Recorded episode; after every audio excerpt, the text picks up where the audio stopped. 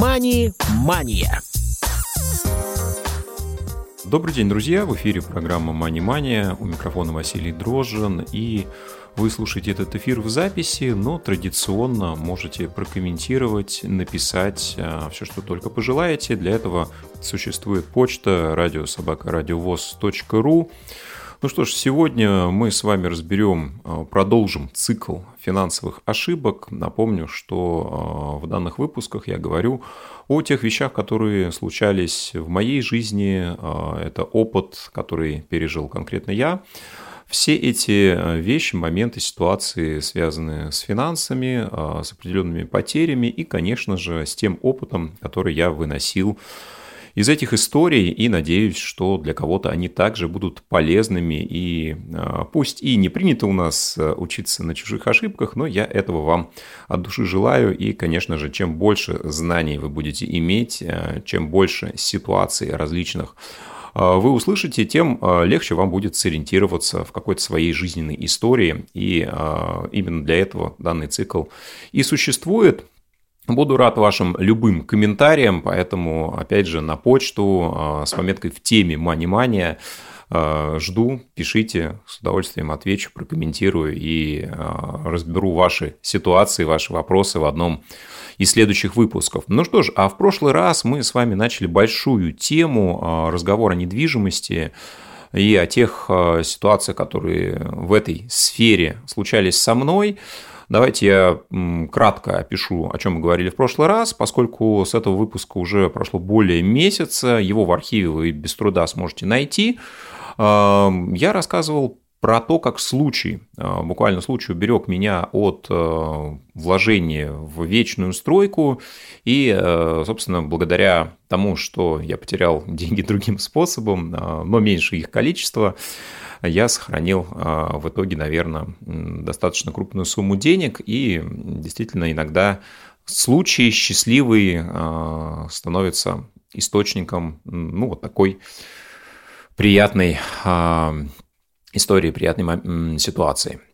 Хорошо, мы говорили с вами про то, что такое предварительный договор долевого участия и чем он отличается от традиционного Э, договора долевого участия по закону 214 э, ЭВЗ.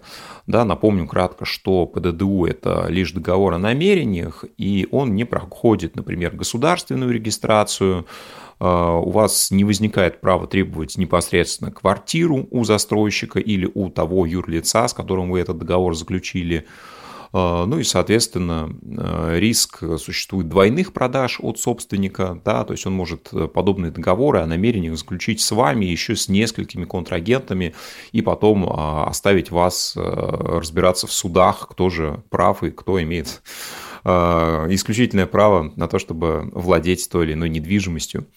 А, договор часто заключается до получения разрешительных документов, а, до приобретения прав а, на недвижимость или до заключения договора аренды на какой-то определенный земельный участок. Ну и, соответственно, если вдруг по каким-то причинам эти документы получены не были, если стройка остановлена, то деньги ваши вам, конечно, будет получить очень-очень сложно. Ну и, безусловно, риск э, банкротства застройщика здесь никак дополнительно не страхуется. Да, в случае, если мы говорим про э, классический договор долевого участия, то ваши средства находятся на так называемых escrow счетах, и если что-то случается с компанией, которая обещала вам построить э, объект недвижимости, то в любом случае деньги к вам вернутся. Здесь же, когда мы говорим про предварительный договор долевого участия, этого может вполне себе не произойти. Ну и как раз про свою ситуацию я рассказывал выше. Ну а почему заключают э, ПДДУ? Безусловно, компаниям это выгодно. Они собирают деньги на ранних этапах строительства, когда только они э, решили вложиться в тот или иной объект. Да, на этапе котлована, может быть, даже еще и котлована нет, а деньги уже собраны и вложены в те или иные э, стройматериалы, отданы подрядчикам и так далее. Поэтому, безусловно, если вы собираетесь приобретать недвижимость на первичном рынке, новостройку, то обращайте внимание на то, какой именно договор вы заключаете. Лучше, если это будет, конечно же, классический договор долевого участия.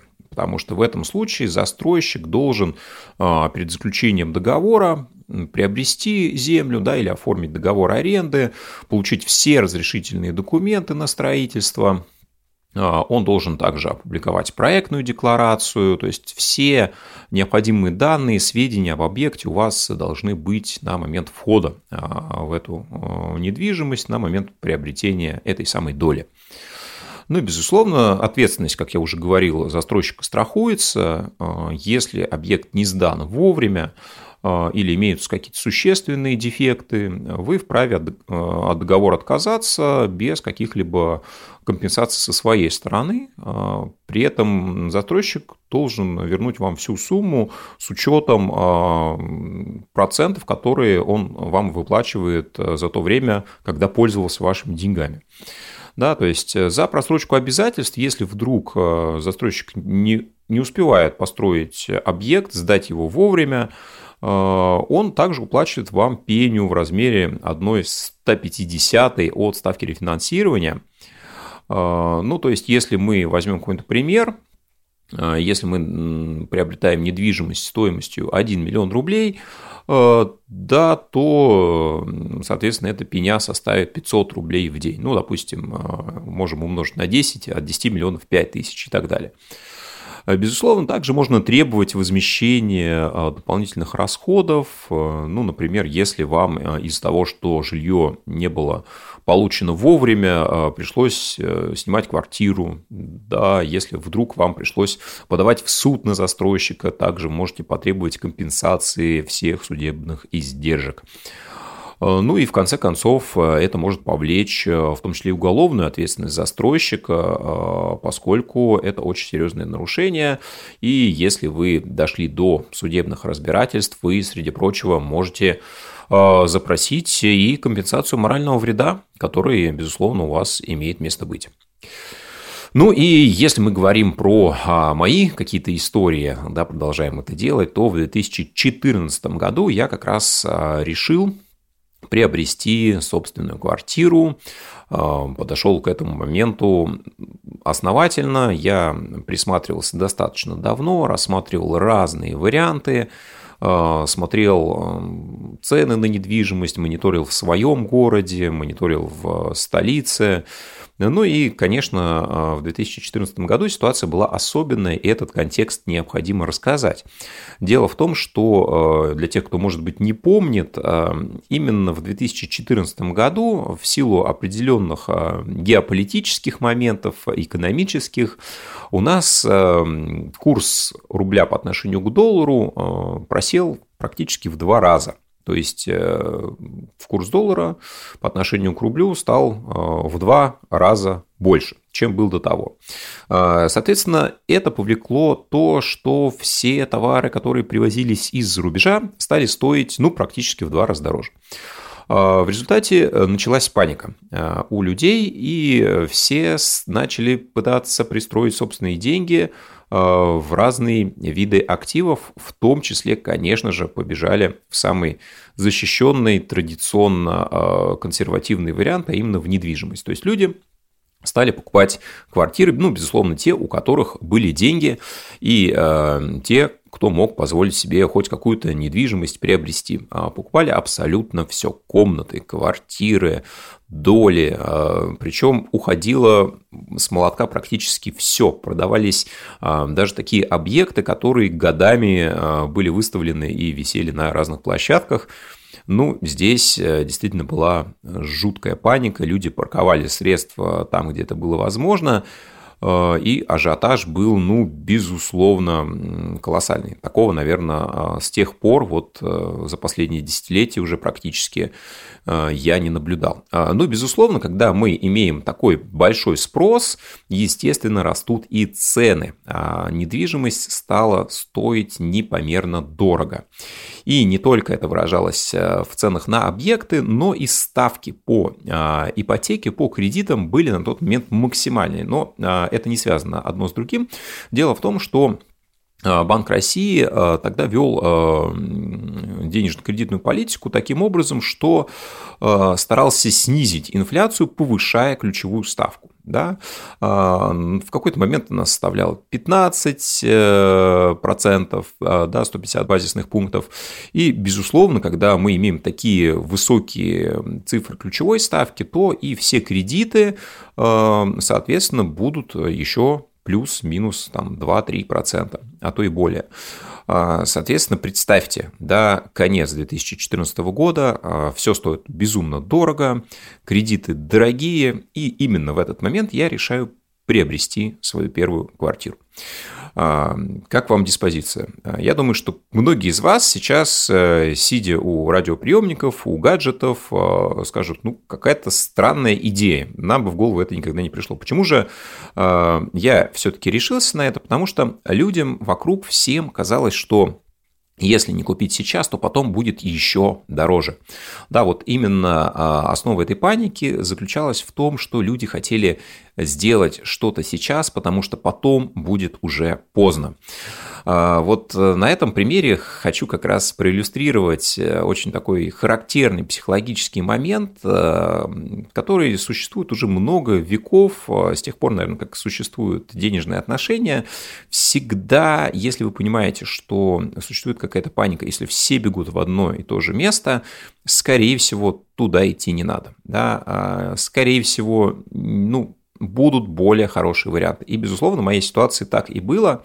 Но на тот момент э, паника взяла вверх, и я рассматривал, конечно, варианты покупки, но мог в общем-то, подождать. Были какие-то накопления, а, которых на прямую покупку не хватало в тот момент. я понимал, что так или иначе мне придется а, пользоваться кредитными средствами.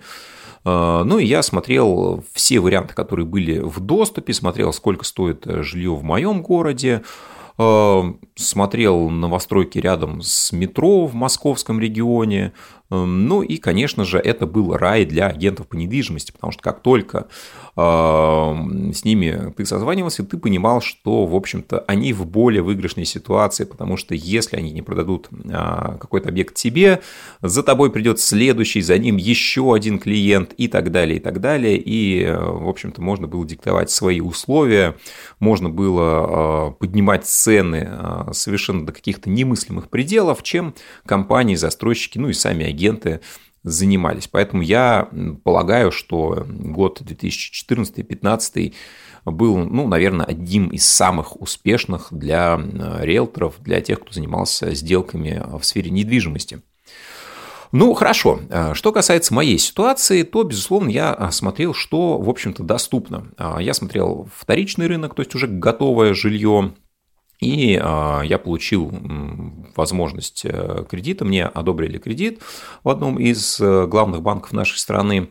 Ну и, соответственно, мне нужно было успеть его реализовать, поскольку кредит э, отличался по цели назначения, то есть, соответственно, если я хотел брать первичный рынок, да, то есть если я хотел купить квартиру в новостройке, то это одна форма кредита.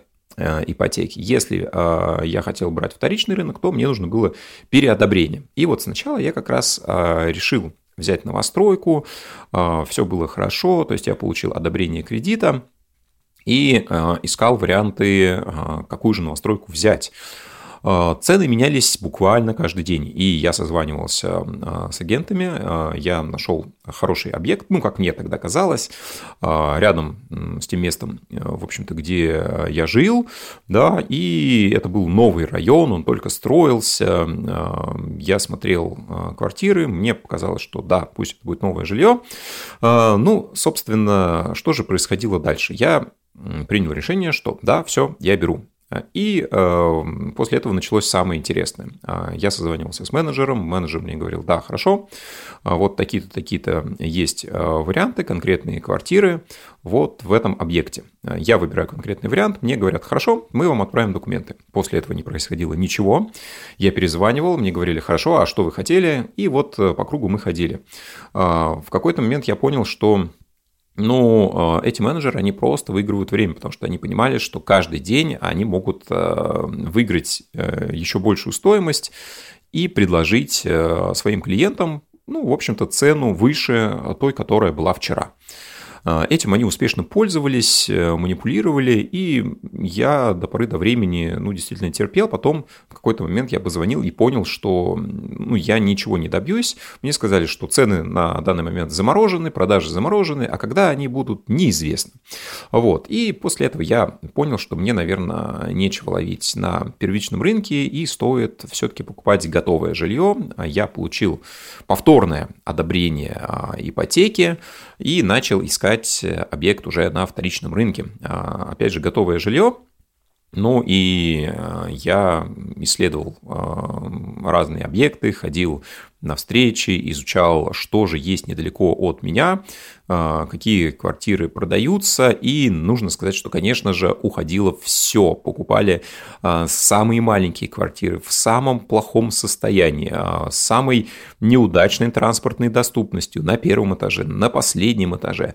И я понимал, что сейчас нет абсолютно никакой недвижимости, которую точно никто в ближайшее время не купит.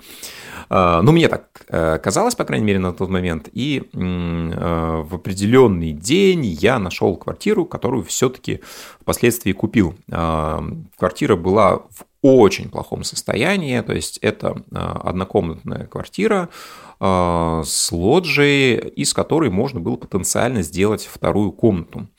То есть э, строение, э, планировка была сконфигурирована таким образом, что э, этот условный балкон, лоджия выходила не вперед на фасад здания, а как бы в бок.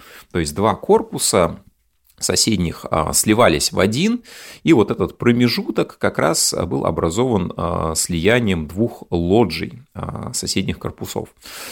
И э, мне показалась эта идея очень интересной, поскольку квартира изначально позиционировалась как однокомнатная. Ну, цены были, наверное, такие, что чуть ранее можно было и двухкомнатную за эти же средства себе позволить. Но я решил, что надо на чем-то остановиться и уже стал двигаться в сторону заключения данной сделки. А, поскольку ипотека у меня уже была одобрена, а, я мог набрать э, необходимую сумму, я, а, в общем-то, уложился, наверное, вот прямо вот буквально под звонок, под ту сумму, как раз, которую мне одобрили. Да, то есть там речь шла про какие-то там десятки тысяч, да, может быть, даже уже счет был на тысячу рублей – да, вот э, всю необходимую сумму я собрал, и а, то, что мне не хватало, как раз а, покрывала вот эта часть кредита, максимальную сумму которого мне одобрили.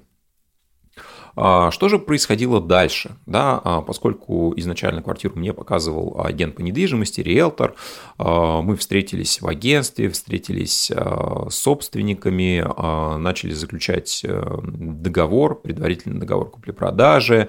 И здесь я хочу э, сакцентировать ваше внимание на том, что очень-очень важно, если вы ну, такие крупные сделки с недвижимостью совершаете не сами по себе, а имеете Э, помощника, специалист, который может э, вам гарантировать чистоту сделки, который действительно э, сформирует такой договор, где будут прописаны все условия, к которому не будет впоследствии вопросов. И как минимум, а, если это действительно жилье, а, крупная сделка, я не рекомендую вам экономить на услугах а, агента по недвижимости, риэлтора, потому что это очень-очень важная часть. Многие рассуждают так, что ну зачем я буду платить кому-то за то, что он заключит какой-то типовой договор, который можно скачать в интернете, самому заполнить, распечатать Теоретически да, но здесь есть очень много нюансов, очень много моментов, которые, а, на первый взгляд, а, вам могут э, быть не видны. А, начиная от того, что действительно необходимо проверить, ну, можно сказать, родословную квартиры, да, ее историю, кто а, ей владел а, вместе с собственником, до собственника, есть ли какие-то потенциально скрытые права на эту недвижимость у каких-то третьих лиц, которые могут а, впоследствии заявить э, ну, какие-то притязания да, на данную жилплощадь.